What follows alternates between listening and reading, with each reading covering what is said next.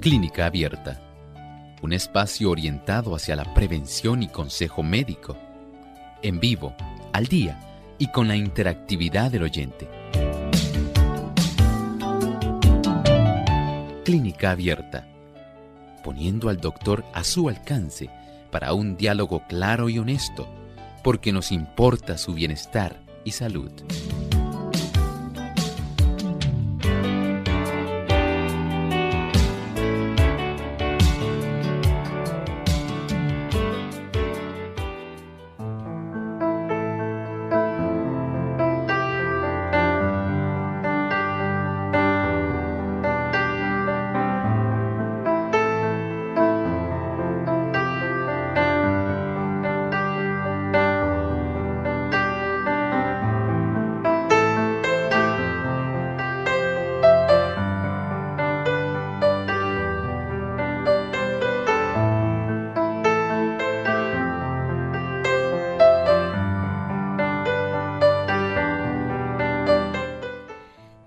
Enfermedad altamente contagiosa y ocasiona una tos violenta e incontrolable. Hoy en Clínica Abierta vamos a estar hablando acerca de la tos ferina.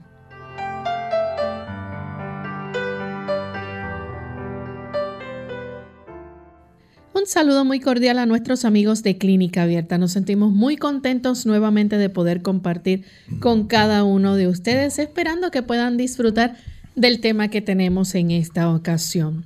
Y queremos invitarles a que nos sintonicen durante estos próximos 60 minutos, ya que estaremos compartiendo información muy valiosa. Hoy queremos enviar un saludo muy cordial a nuestros amigos en Honduras, Roatán, que nos escuchan a través de Advent Hope Radio y para todos aquellos amigos también televidentes que nos ven a través de la señal de Salvación TV, canal local 8.3 y también en Nicaragua a través del canal La Verdad Presente. Así que un saludo desde San Juan, Puerto Rico. Le damos una cordial bienvenida también al doctor Elmo Rodríguez. Saludos, doctor. Saludos cordiales, Lorraine. Muy contento de estar aquí. ¿Cómo se encuentra Lorraine? Muy feliz también. Qué bueno. Y saludamos a nuestro equipo. Saludamos también a todos aquellos que facilitan el que esta transmisión pueda llevarse a cabo. Y saludamos a todos los amigos que hoy se enlazan aquí a Clínica Abierta. Siéntanse muy bienvenidos. Así es. Y queremos, antes de compartir el pensamiento saludable, recordarles que hoy las preguntas que estaremos recibiendo son de acuerdo al tema que vamos a estar discutiendo. Pero vamos, antes de comenzar con nuestro tema, a compartir el pensamiento saludable para hoy. Este pensamiento saludable es muy significativo y dice así. Los que buscan la salud por medio de la oración no deben dejar de hacer uso de los remedios puestos a su alcance. Hacer uso de los agentes curativos que Dios ha suministrado para aliviar el dolor y para ayudar a la naturaleza es su obra restauradora, no es negar nuestra fe. Tampoco lo es el cooperar con Dios y ponernos en la condición más favorable para recuperar la salud. Dios nos ha facultado para que conozcamos las leyes de la vida. Este conocimiento ha sido puesto a nuestro alcance para que lo utilicemos. Ciertamente, el Señor desea que nosotros podamos acompañar nuestra fe con nuestras obras y hacer uso de estos doctores de la salud. Es parte de nuestro quehacer como cristianos. Son herramientas que Dios ha puesto a nuestro alcance para que nosotros podamos tener el beneficio de agilizar el proceso de curación. El Señor interviene de una manera continua él sigue haciendo la obra restauradora. Pero la parte que a nosotros nos corresponde en sacar el mejor beneficio de estos agentes puestos a nuestro alcance, ese es nuestro deber. Y con este buen consejo vamos entonces a dar inicio a nuestro tema en el día de hoy. Hoy vamos a estar hablando acerca de la tosferina o también pudiéramos decir, doctor, bordetela pertussis. Así es, ese es el nombre del agente bacteriano que va a estar produciendo esta enfermedad que más típicamente ocurre en la niñez y que esencialmente se compone un cuadro de una tos que es bastante violenta, podemos usar esa designación, a la misma vez que puede estar acompañada de otras, otro cuadro que pudiera complicarse, convulsiones, o puede haber un deseo muy grande en que la persona pueda tratar de inspirar buscando aire, a consecuencia de la inflamación que produce en los tejidos la presencia de la bordetela pertussis. Doctor, ¿y esta enfermedad qué lo causa? En realidad es este tipo de bacteria.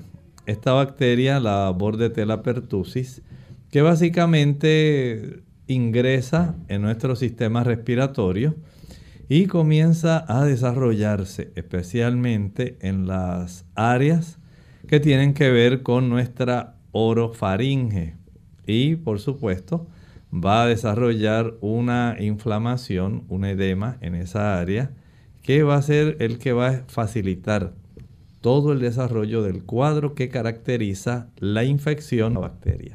Doctor, ¿y esto puede llegar a causar la muerte? Claro. Recuerden que todo esto depende de la edad que tiene el individuo que es objeto de la infección de esta bacteria. No es lo mismo, por ejemplo, que sea un niño menor de 4 años o que sea un adulto. Básicamente se da un cuadro parecido, pero en el niño la dificultad en poder respirar se acentúa mucho más. El niño tiene que hacer mucho más esfuerzo. Casi siempre el cuadro en los niños va acompañado de vómito y de otras situaciones que pueden causar deshidratación, cosa que no es igual en el adulto. En el niño tiende a ser mucho más agresivo, mucho más perjudicial. Doctor, ¿y esto cómo se transmite o cómo una persona se infecta? Bueno, si hay una persona que ya está, digamos, infectada por esta bacteria, la Bordetella pertussis, y estornuda. O esta persona tose, se disemina en el ambiente esas pequeñas gotitas que ya están contaminadas con esta bacteria y por supuesto esta bacteria usted no la ve. Y está suspendida en esas gotitas y como usted está digamos en el cuarto o se encuentra precisamente en el lugar y en el momento cuando esa persona tosió o estornudó y esta persona estaba contagiada por la bordetela pertussis, usted adquiere esa bacteria. No quiere decir que necesariamente usted la tiene que padecer. Hay personas que como huéspedes tienen su sistema inmunológico mucho más fuerte, pero lamentablemente no todo el mundo, no todos los adultos y mucho menos los niños tienen una capacidad de poder enfrentar adecuadamente este tipo de bacteria. Porque esas pequeñas gotitas que tienen esta bacteria se encuentran ahí flotando en el aire. Usted llegó a un lugar que había una congestión de personas, alguien tosió. ¿Quién sospecha que esa persona tiene bordetela pertussis o estornudó? Y eso quedó suspendido en el ambiente en el preciso instante en que usted iba pasando, o que su niñito iba pasando, que usted lo llevaba al hombro o lo llevaba cargando, pasaron por ese lugar, inhalaron las pequeñas gotitas que tienen esta cantidad de bacterias que están ahí suspendidas y esta bacteria comienza a reproducirse. Si usted le brinda las condiciones que son propicias, digamos que usted es como huésped, una persona a la cual le encanta el azúcar.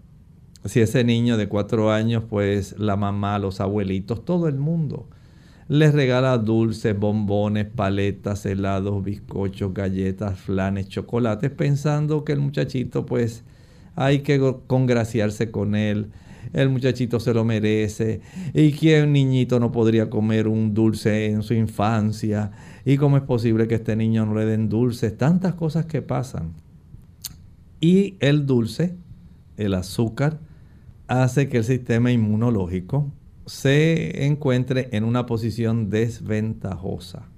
Podemos decir que esto hace que la capacidad de los linfocitos en poder defender nuestro organismo de la invasión de aquellas bacterias o patógenos que pudieran ser perjudiciales se disminuye.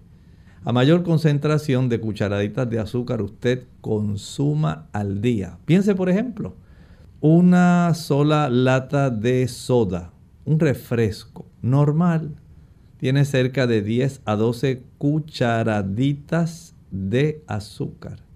Y proporcionalmente, mientras más azúcar usted come, la capacidad que tienen las células blancas, especialmente los linfocitos, que son uno de los integrantes de la fórmula blanca, de los que llamamos leucocitos. Y esos linfocitos entonces se les reduce la velocidad a la cual se llega a un lugar a combatir la cantidad de agentes patógenos que pudieran resultar en el desarrollo, en este caso, de la tos convulsiva o este tipo de tosferina. Y en ese caso entonces la dificultad en alcanzar las áreas en las cuales ya se encuentra esta bacteria, la Bordetella pertussis, en lo que llegan estos linfocitos a combatirla, se multiplica muchísimo esta bacteria. Recuerden que estas bacterias son bacterias que van a aprovechar todas las condiciones que les resulte factibles a ellas para reproducirse, para multiplicarse. Y si usted es una persona que su sistema de defensa está sumamente deteriorado, porque a usted le encanta el azúcar, o sencillamente porque usted como madre no ha sabido proteger a su hijo. Usted no le brinda, por ejemplo, eh, jugo de naranja fresco o puro. Usted cree que con jugo de naranja mm, ya reconstituido y cosas así, usted está haciendo lo mismo. No es así. Porque usted no le brinda fruta fresca, especialmente las cítricas, que ayudan para que el cuerpo produzca interferón. Al no proveerle al niño buen alimento que lo ponga al niño en una posición de vanguardia en una posición donde él pueda estar sencillamente a la defensiva. De no hacerlo así, de que el niño no coma suficientes legumbres, estoy hablando de leguminosas, frijoles, habichuelas y demás productos que ayudan en la producción de globulinas, precisamente que producen los glóbulos blancos, especialmente los linfocitos. Si eso no ocurre y el niño más bien se alimenta de productos fritos y productos azucarados o el adulto, es más fácil para la bordetela pertussis encontrar un campo que está abonado y está libre de cualquier problema para ella reproducirse y crecer. Y eso precisamente es lo que usted hace. Por eso no todo el mundo en una multitud va a adquirir la bordetela pertussis. Pero si usted como huésped se encuentra débil, si usted no se alimenta bien, si come mucha comida y productos chatarra, si, si come muchos productos fritos, entonces usted ya está en una situación desventajosa. Si usted se duerme muy tarde cada noche, y se levanta muy temprano cada mañana y no le da a su cuerpo la oportunidad de él reparar, restaurar, si usted no se expone al sol, entonces ya usted tiene una gran desventaja y por supuesto, cuando usted pasó por esa área donde habían estas pequeñas gotitas suspendidas en el aire con una buena cantidad de bacterias, adivine qué ocurrió. Se contagió. Usted se contagió y adquirió la tosferina. Bien, doctor, entonces más o menos ya después de qué tiempo comienza entonces la persona o el individuo a mostrar entonces los síntomas de que tiene la tosferina. Bueno, pueden transcurrir, escuche bien, hasta unas seis semanas. El periodo de incubación va desarrollándose poco a poco. Ya más o menos la tos puede comenzar al cabo de 10 o 12 días, pero básicamente los síntomas de la infección comienzan durante y duran más o menos 6 semanas, se desarrollan en 10, 12 días, pueden durar hasta 6 semanas, casi mes y medio. A los 10 días usted comienza ya a tener tos, pero esa tos, escuche bien, le puede durar casi mes y medio y en ocasiones puede llegar hasta 10 semanas, casi prácticamente dos y medio meses. Usted se imagina lo que es usted, por ejemplo, como adulto, tener una tos que dure así, o como un niño que sufra este problema. En realidad es algo que hoy usted tiene que aprender cómo usted cuidarse y cómo usted resguardarse para evitar esta infección. Bien, vamos en este momento a hacer nuestra primera pausa y cuando regresemos continuaremos recibiendo más eh, de sus preguntas con relación al tema y también vamos a continuar compartiendo información con relación a este interesante tema. Ya volvemos. La china es una de las frutas con mayor poder curativo. Es rica en sales minerales, en vitaminas especialmente la C, y ayuda a resistir la fatiga y las infecciones. Además favorece la fijación del calcio, promueve una buena digestión, fortalece los capilares y el sistema inmunitario, reduce el nivel de colesterol en la sangre y ayuda a dormir mejor gracias a su aporte de vitamina B. También resalta su función depurativa, ya que su fibra regula el funcionamiento del intestino y su potasio normaliza la presión arterial. Sin duda, ya sea en jugo o como fruta, no debe faltar en tu nevera. Cuando los niños sufren trauma, puede que no sepan cómo pedir ayuda. Reconocer las señales de trauma infantil es un importante primer paso. Aprenda a identificar las señales y dónde obtener ayuda. Para más información y recursos para ayudar a niños en su recuperación y a crecer sanamente, visite samsa.gov diagonal child-trauma. Patrocinado por el Departamento de Salud y Servicios Humanos de los Estados Unidos. En lo profundo de tu corazón sientes que la vida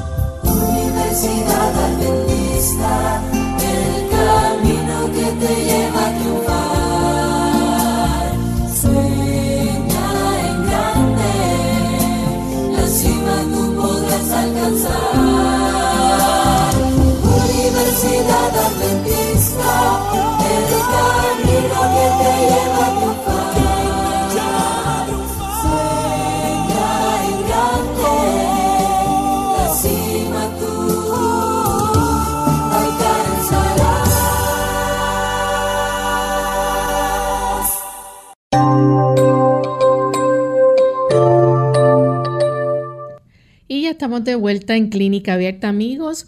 Hoy estamos con este interesante tema de la tosferina. Y antes de la pausa, el doctor compartía con nosotros información sobre la tosferina y nos estaba explicando cómo esto se pasa o se contagia, ¿verdad? A través de unas simples gotitas que pueden estar suspendidas en el aire precisamente y cuando usted va pasando o se topa con esto puede adquirir y esto puede tener un periodo de incubación hasta 10 semanas. Doctor, ya una vez la persona entonces eh, se contagia con esto y comienza a manifestar los síntomas, parte de esos síntomas, esto comienza quizás como la persona tener síntomas de un resfriado común.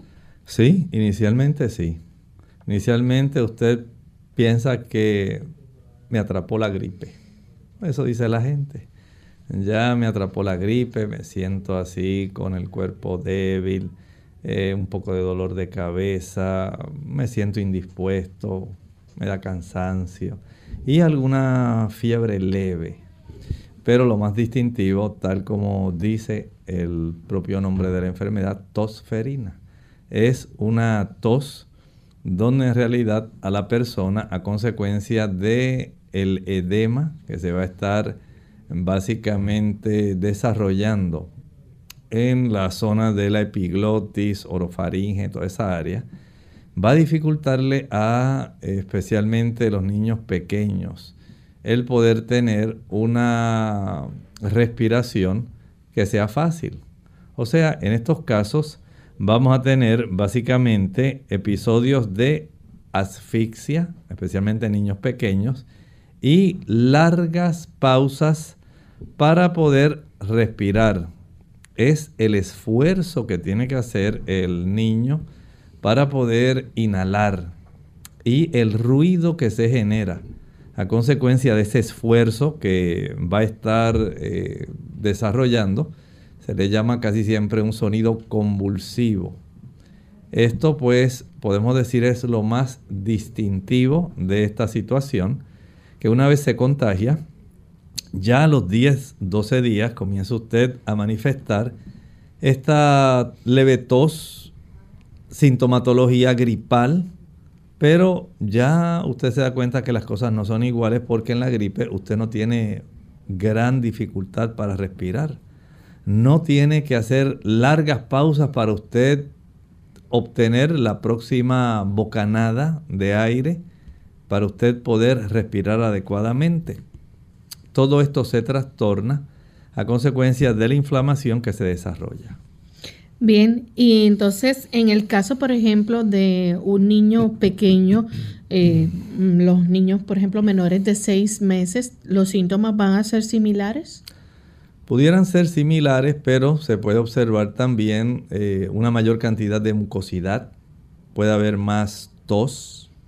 Usted notará que el niño y, se les dificulta y, se le observa la retracción supraesternal en la basecita del cuello, en la zona del área eh, intercostal, el esfuerzo que hace el niño por respirar.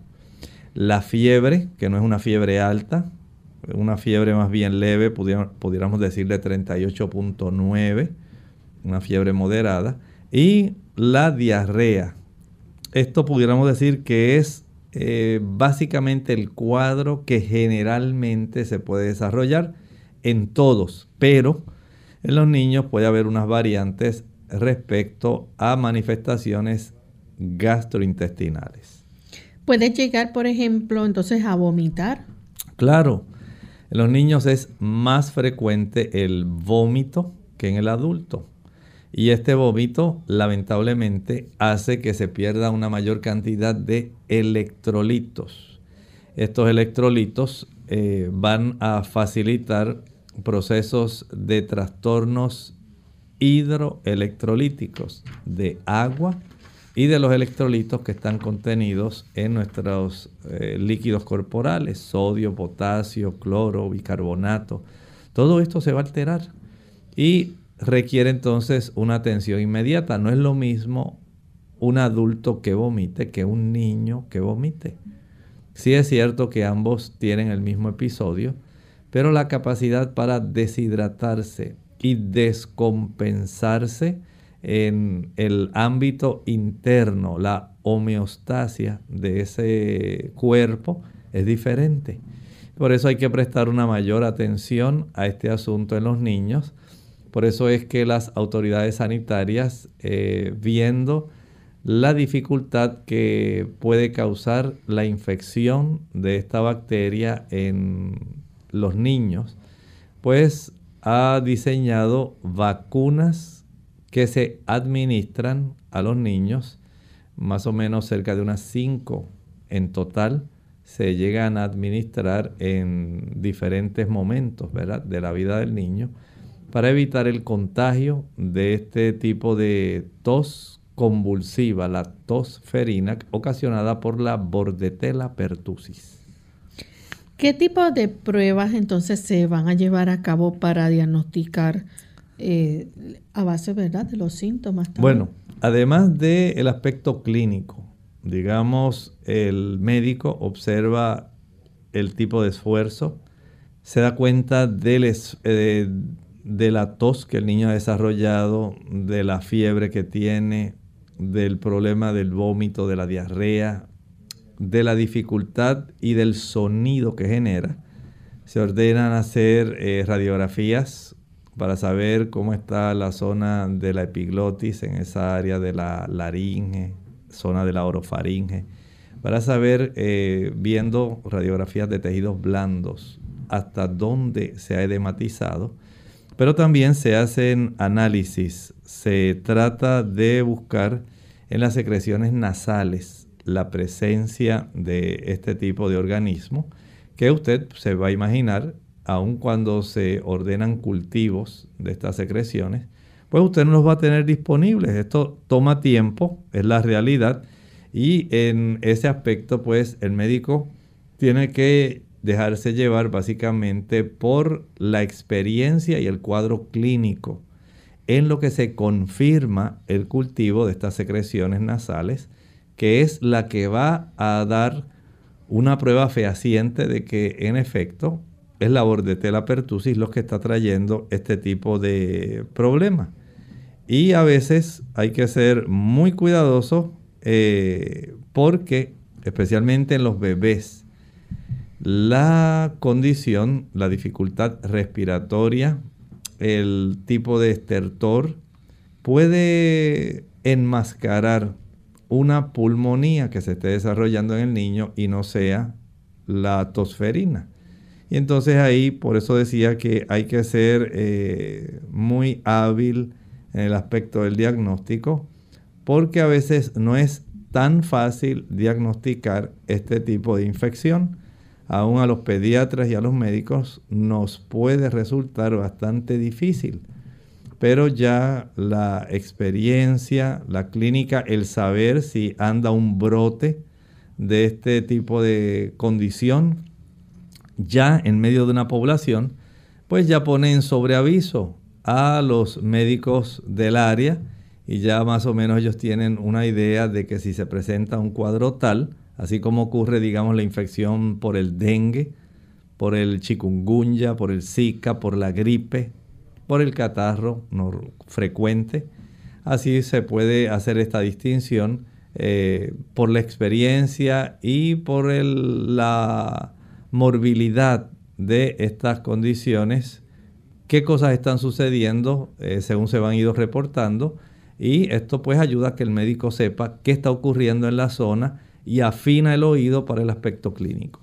Doctor, muchas veces el tratamiento se comienza antes de tener un diagnóstico preciso porque toma tiempo. Sí, toma tiempo, pero por lo menos si se ordena en lo que se tiene el resultado de eh, las secreciones nasales que se enviaron a cultivo, se le hace un hemograma y en este hemograma es más frecuente observar la linfocitosis, la elevación de los linfocitos.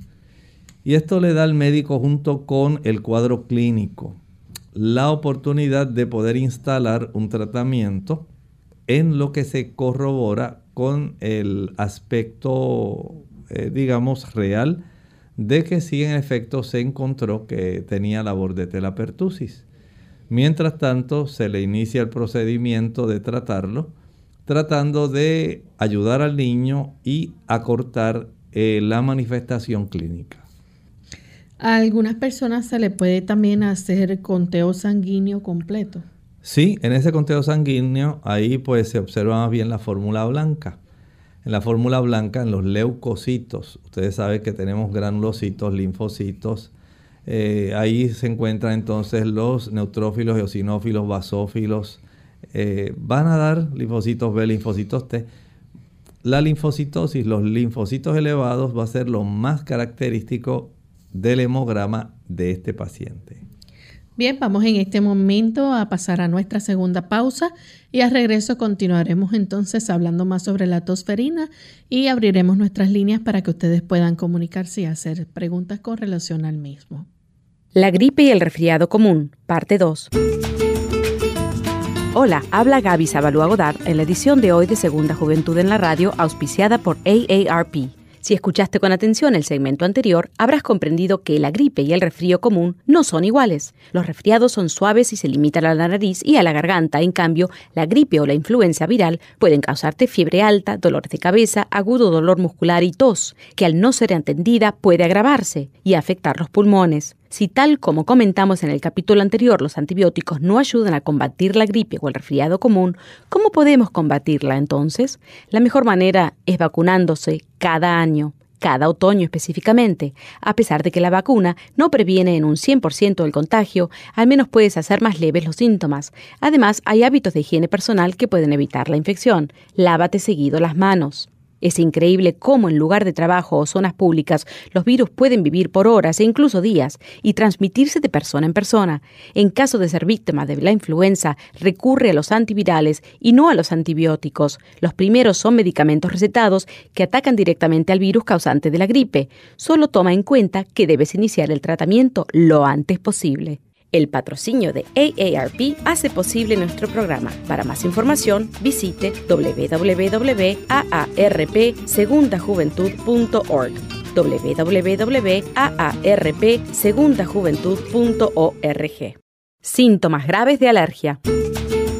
Hola, les habla Gaby Zabalúa Godard en la edición de hoy de Segunda Juventud en la Radio, auspiciada por AARP. Sufrir una reacción alérgica a un alimento es una situación grave. La alergia se produce como una reacción inmunológica a una proteína contenida en determinado alimento debido a que sus síntomas pueden variar desde picazón alrededor de la boca, nariz, ojos y garganta hasta la potencial fatalidad de no poder respirar, es recomendable, especialmente en niños y adultos mayores, visitar al médico para identificar su origen. Las alergias a las comidas no son frecuentes, no obstante el número de personas que las padecen ha aumentado en los últimos años. Como no existe una cura probada para este tipo de alergia, en muchos casos los niños tienden a aliviarse al crecer, mientras que los adultos mayores no. La mejor manera de evitarlas es dejar de consumir alimentos que la causan. Según datos de especialistas, el 90% de las alergias en Estados Unidos son producidas por alimentos como la leche, la soja, mariscos, huevos o cacahuates. Sin embargo, no deben confundirse las alergias a los alimentos con la intolerancia a los mismos. Si bien los síntomas pueden ser parecidos, las reacciones de intolerancia del alimento no son tan graves como una alergia, aunque sí pueden ser desagradables. En caso de sospecha, visita a tu proveedor de salud para realizarte los exámenes pertinentes. El patrocinio de AARP hace posible nuestro programa. Para más información, visite aarpsegundajuventud.org. Clínica Abierta. Ya estamos de vuelta en Clínica Abierta, amigos, y hoy estamos hablando acerca de la tosferina. Justo antes de la pausa, el doctor compartía con nosotros algunos de los síntomas y también cómo esto puede iniciar como una simple gripe, pero puede entonces tornarse un poco más complicado. Y ya empezamos entonces a hablar acerca del diagnóstico, cómo eh, se puede mandar a hacer pruebas al laboratorio para tener un diagnóstico certero de que es tosferina. En el tratamiento, doctor, ¿es necesario el uso de antibióticos? Sí, porque no estamos hablando de una condición que sea tan fácil, especialmente para los niños que son menores de 18 meses, niños que tienen año y medio. Hay que ser muy cuidadosos, hay que estar muy atentos. Lamentablemente, a veces se llega a diagnosticar en forma tardía Y antibióticos como la eritromicina, sí se inician eh, de una manera más tardía y ya la persona incubó el virus, se desarrolló la tos y el cuadro clínico va desarrollándose de una manera regular. A veces no es tan efectivo el uso del antibiótico para ayudar en esos casos. Por lo tanto, mientras más tempranamente el médico pueda identificar la condición antes de que esta bacteria, recuerde que los virus básicamente no pueden ser neutralizados por estos tipos de antibióticos y esto es una bacteria. Pero aún así, si usted llega al punto donde la bacteria ya se reprodujo eh, en diferentes tejidos, logró producir una cantidad significativa de edema eh, y la infección se ha desarrollado casi en su pleno potencial. Básicamente el uso de antibióticos pudiera acortar algo del cuadro clínico, pero ya no lo va a neutralizar completamente como si se hubiera instalado el tratamiento de una manera temprana. Por eso en cualquier enfermedad el tiempo de evolución es muy adecuado saberlo cuando fue que usted pasó por ese sitio, que usted cree que usted se dio cuenta que había gente muy enferma, que estaban tosiendo y había otros niños que tenían el problema, pues vamos a decir que le ayuda al médico mm, a tener una idea de cuán efectivo pudiera entonces eh, instalarse un buen tratamiento. Y o también saber qué complicaciones podría esperar de acuerdo a el cuadro clínico, porque a lo mejor ya el tratamiento que se instaure pudiera ser más bien tardío y no vaya a dar el beneficio de poder cortar la enfermedad de una sola vez. Doctor, ¿y qué pasa entonces si los antibióticos no son muy efectivos? Bueno, lamentablemente en esos casos hay que usar otras medidas para ayudar al niño o al adulto. A veces hay que aplicar algunas, eh, digamos, vapor húmedo. Esto es muy importante y ayuda mucho a los niños porque le facilita la reducción de la inflamación que se desarrolla en la zona del epiglotis y en áreas aledañas. Igualmente, eh, pudiera resultar muy necesario para estas personas, y especialmente niños, si se ha desarrollado vómitos, el instalar líquidos intravenosos para poder compensar el trastorno hidro de agua electrolítico, de los electrolíticos, electrolitos. Esto entonces ayuda para que se pueda subsanar esa deficiencia, especialmente si había, si ha ocurrido muchos vómitos o mucha diarrea, además de la tos convulsiva.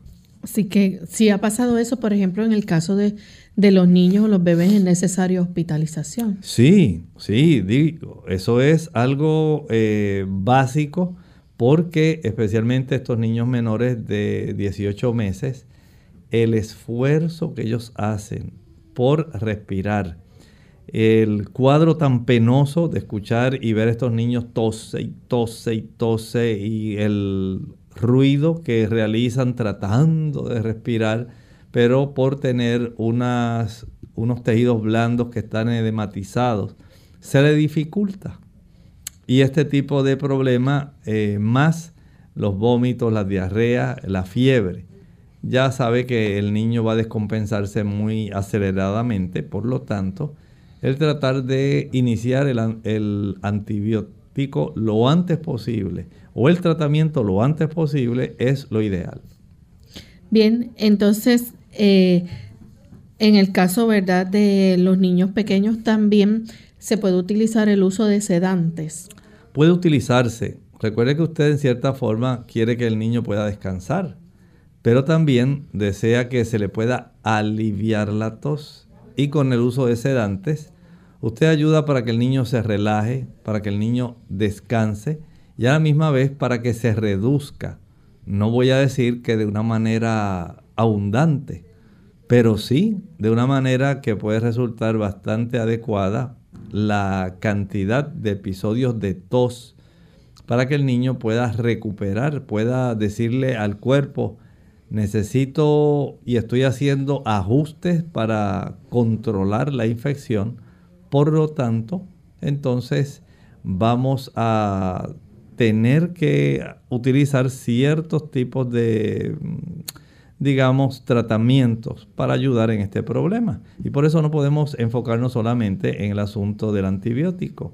El suministrar este tipo de aire húmedo, caliente, el poder darle los líquidos intravenosos, la tienda con el oxígeno, el dar los sedantes, es algo muy importante porque asombrosamente, escuche esto, los jarabes para la tos, los expectorantes y los antitusígenos con frecuencia no sirven. Estos medicamentos básicamente no se deben utilizar. Recuerden que tenemos una gran infección por este agente que se llama Bordetella pertussis. Y hay que ser entonces muy cuidadoso para poder tratar lo mejor posible, garantizar que los gases arteriales, especialmente de los niños o de las personas muy adultas, se encuentren con la mejor concentración de oxígeno, y todo esto pues hace que el médico tenga que hospitalizar generalmente al niño menor de 18 meses para poder verificar que la ventilación se está realizando. ¿Qué complicaciones pueden ocurrir, doctor? Bueno, pueden ocurrir bastantes complicaciones, especialmente recuerden que los niños pequeños, el asunto, el cuadro clínico que se puede instalar puede ser tan complejo que pueda requerir el médico hospitalice porque la probabilidad de que el niño pueda morir es grande y es real. Si usted no tiene una buena oxigenación y el niño comienza, digamos, a tornarse azuloso y usted nota que hace demasiada fuerza y la tos persiste y persiste y se trata de ayudarlo, se deshidrata, hay vómitos, que es más frecuente en los niños, pues requiere un tratamiento más estrecho, un cuidado más intensivo. Y este niño entonces tiene que estar en un ambiente intrahospitalario. Aunque usted tenga deseos de, de usar un suerito natural y casero y ayudar al muchacho con algunos productos, mire, sencillamente son situaciones en las cuales hay que actuar rápidamente porque pueden llevar a la muerte a los niños pequeños. ¿Y estos niños pueden sufrir, por ejemplo, digamos, neumonía? Sí, si pensamos en las complicaciones, la neumonía es una de ellas. Puede, recuerden que el neumococo también puede facilitar el que haya una complicación, un cuerpo enfermo, un cuerpo débil, un cuerpo que ya está invadido por una bacteria, no hay ningún impedimento para que otra bacteria también pueda aprovecharse de la situación de la debilidad del terreno abonado que encontraron estas bacterias. Y si además de la bordetella pertussis adquiere un neumococo, pues ya usted sabe que la facilidad con la cual un cuerpo enfermo va a estar lidiando contra dos agentes diferentes es algo pues sumamente perjudicial. Así que hay que vigilar para que estas complicaciones no se desarrollen. No queremos más complicaciones que la infección que tenemos con este tipo de agente patógeno. Y eh, tenemos otros tipos de complicaciones que pueden ocurrir. Por ejemplo, puede haber este, hemorragia nasal. Puede ocurrir, pueden ocurrir también las convulsiones. Recuerden que en estos casos, además de la tos convulsiva, si no tenemos suficiente oxígeno, si no tenemos suficiente cantidad de electrolitos, si no hay suficiente cantidad de glucosa proveyendo nutrientes para que se desarrolle energía y el cerebro, las neuronas no se encuentran en la mejor condición, entonces tenemos un gran problema. Por lo tanto, puede desarrollarse condiciones a consecuencia, digamos, del esfuerzo que se hace eh, en este cuadro clínico de mucha tos puede desarrollarse hemorragia cada vez que usted hace ese tipo de maniobra de valsalva. Puede más fácilmente por la presión que se desarrolla haber ruptura de capilares y esto puede dar lugar a que se desarrolle esta hemorragia nasal. Y también puede presentar, por ejemplo, infecciones de oído. Infecciones de oído. Recuerden que estamos ante un niño que está débil. Si adquirió una infección a nivel de la laringe, de la epiglotis, que impide que pueda adquirir una neumonía, que impide que pueda adquirir otra infección a nivel de su garganta y de sus oídos. Es muy fácil. El problema está en que el huésped no adecuado, un huésped que esté muy débil, va a desarrollar este problema. Pero puede ser que ese niño cuando pasó por ahí, la mamá también respiró, pero la mamá no lo adquirió. O sea que sí hay un aspecto del huésped, del individuo, que va a tener a su, digamos, a su paso el haberse expuesto a este tipo de bacterias, pero aunque otras personas se expusieron, el más débil fue el que la adquirió. Miren qué interesante. No quiere decir que todo el mundo adquirió la bordetela pertussis, pero sí sabemos que se transmite así fácilmente. Puede también desarrollarse otra complicación, Lorraine, que es esa falta de oxigenación a nivel cerebral. Y esta falta de oxigenación puede traer daño cerebral. Y también, por ejemplo, puede haber algún tipo de sangrado en el cerebro. Puede ocurrir sangrado en el área del cerebro, puede ocurrir también un tipo de discapacidad intelectual, puede ocurrir distensión o más bien detención de la respiración o una respiración lenta. Médicamente a esto se le llama apnea. O se puede desarrollar sencillamente una complicación tan grande en el cuerpo de este niño generalmente que más fácilmente su complicación le lleva a la muerte. Miren cómo una bacteria muy sencilla, de acuerdo a la calidad del huésped que encontró, se encuentra fácilmente anclada, instalada y facilitando el desarrollo de este conjunto de complicaciones que usted ni yo deseamos. Pero lamentablemente en niños muy pequeños o adultos sumamente viejos, se va a desarrollar con una mayor facilidad este cuadro de la tosferina, la bordetela pertussis. ¿Cuándo es necesario entonces contactar al médico?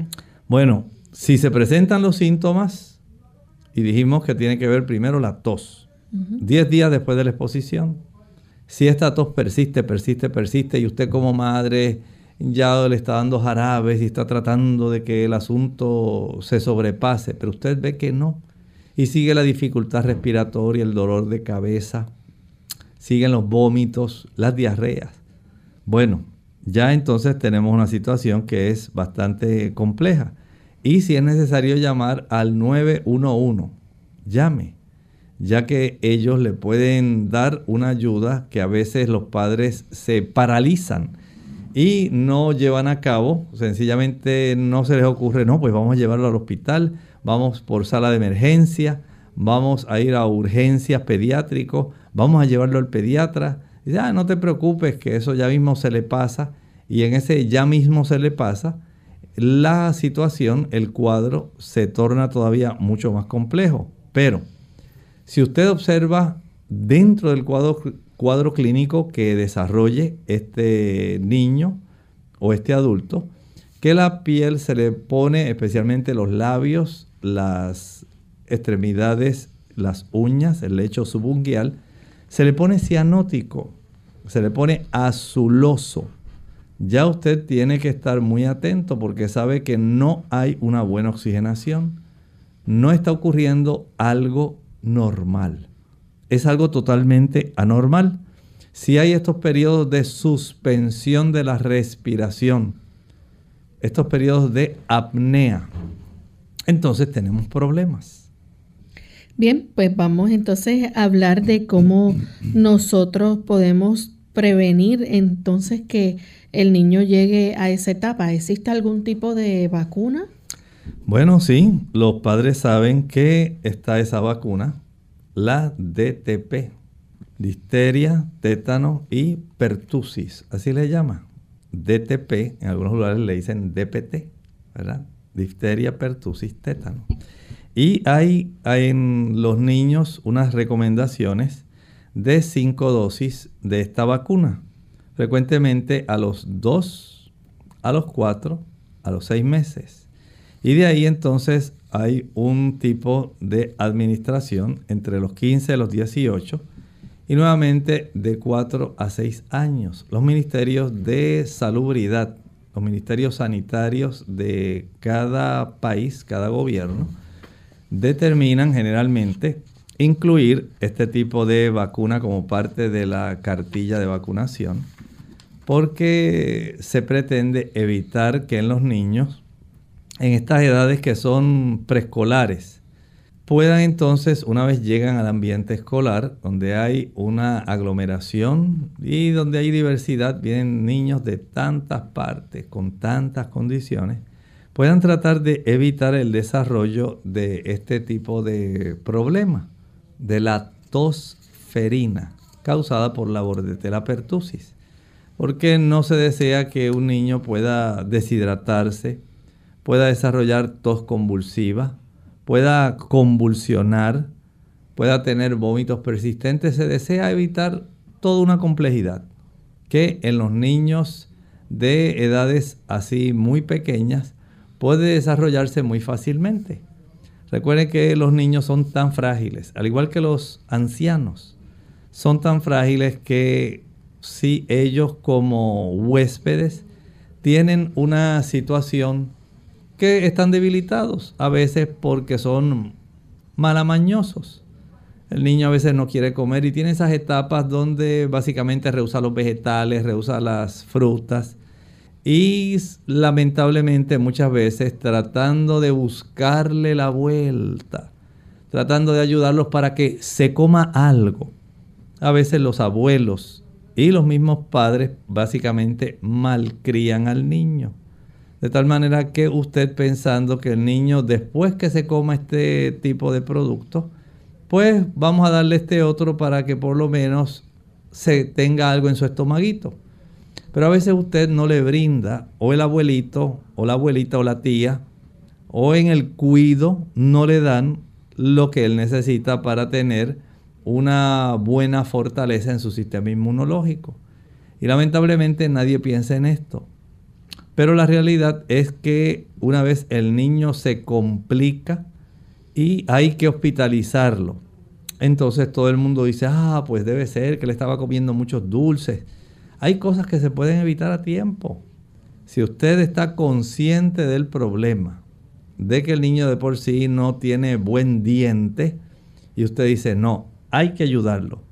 Si él no quiere comerse, digamos, el tomate, así bien trituradito.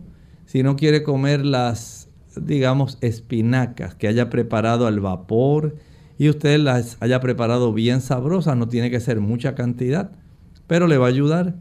Si las mucosas de su sistema respiratorio no están fuertes, digamos que esas mucosas se pueden fortalecer por el consumo, digamos, de calabaza, por el consumo de mango, el consumo también de los vegetales como la batata mamella, la batata amarilla.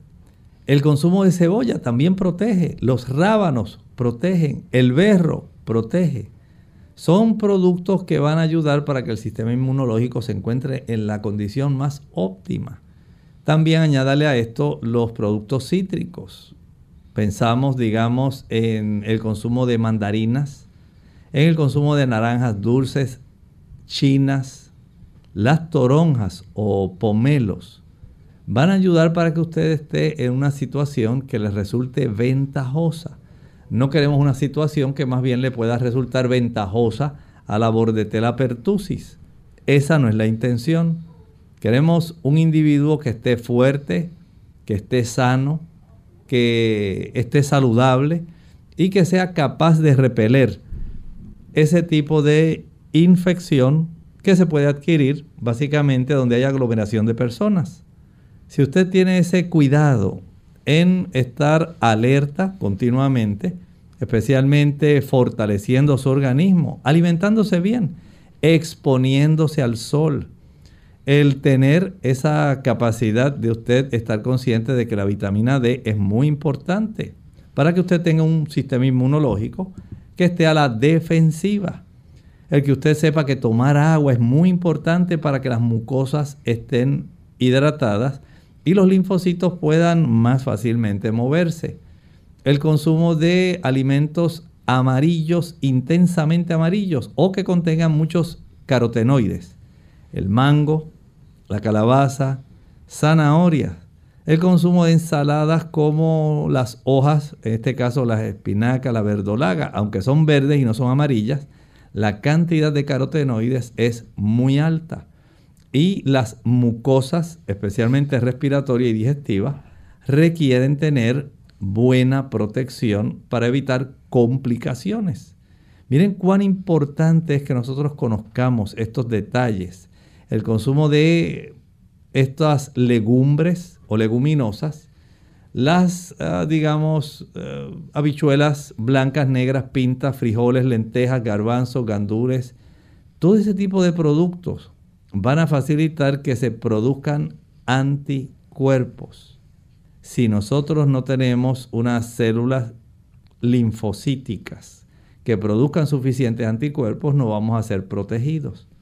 Por lo tanto, mantenga en su mente el que usted sí puede hacer mucho para prevenir el contagio de la bordetela pertussis. Doctor, en el caso de las damas embarazadas, ¿hay alguna precaución particular que deben tomar?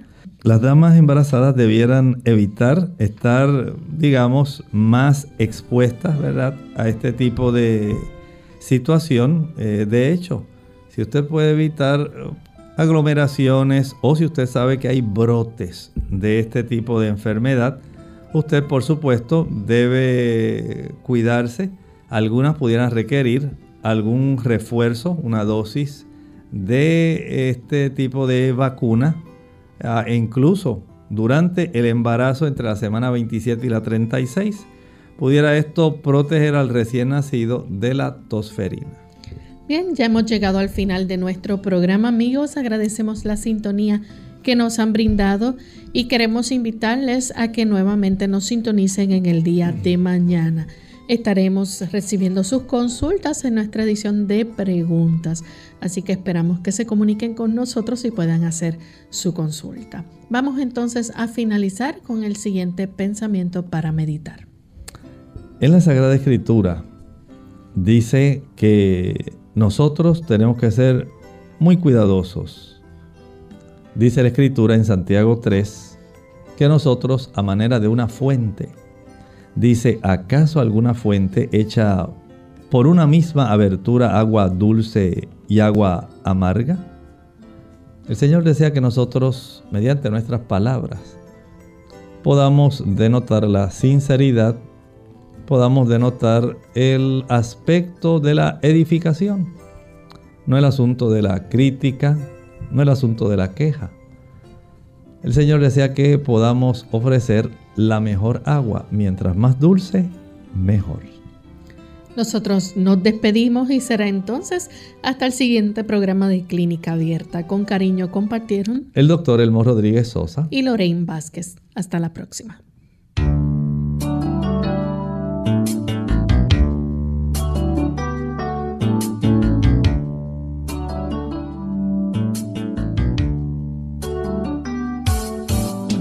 Clínica Abierta. No es nuestra intención sustituir el diagnóstico médico. Antes de poner en práctica cualquier consejo brindado en este programa, usted debe consultar con su médico. Hasta la próxima.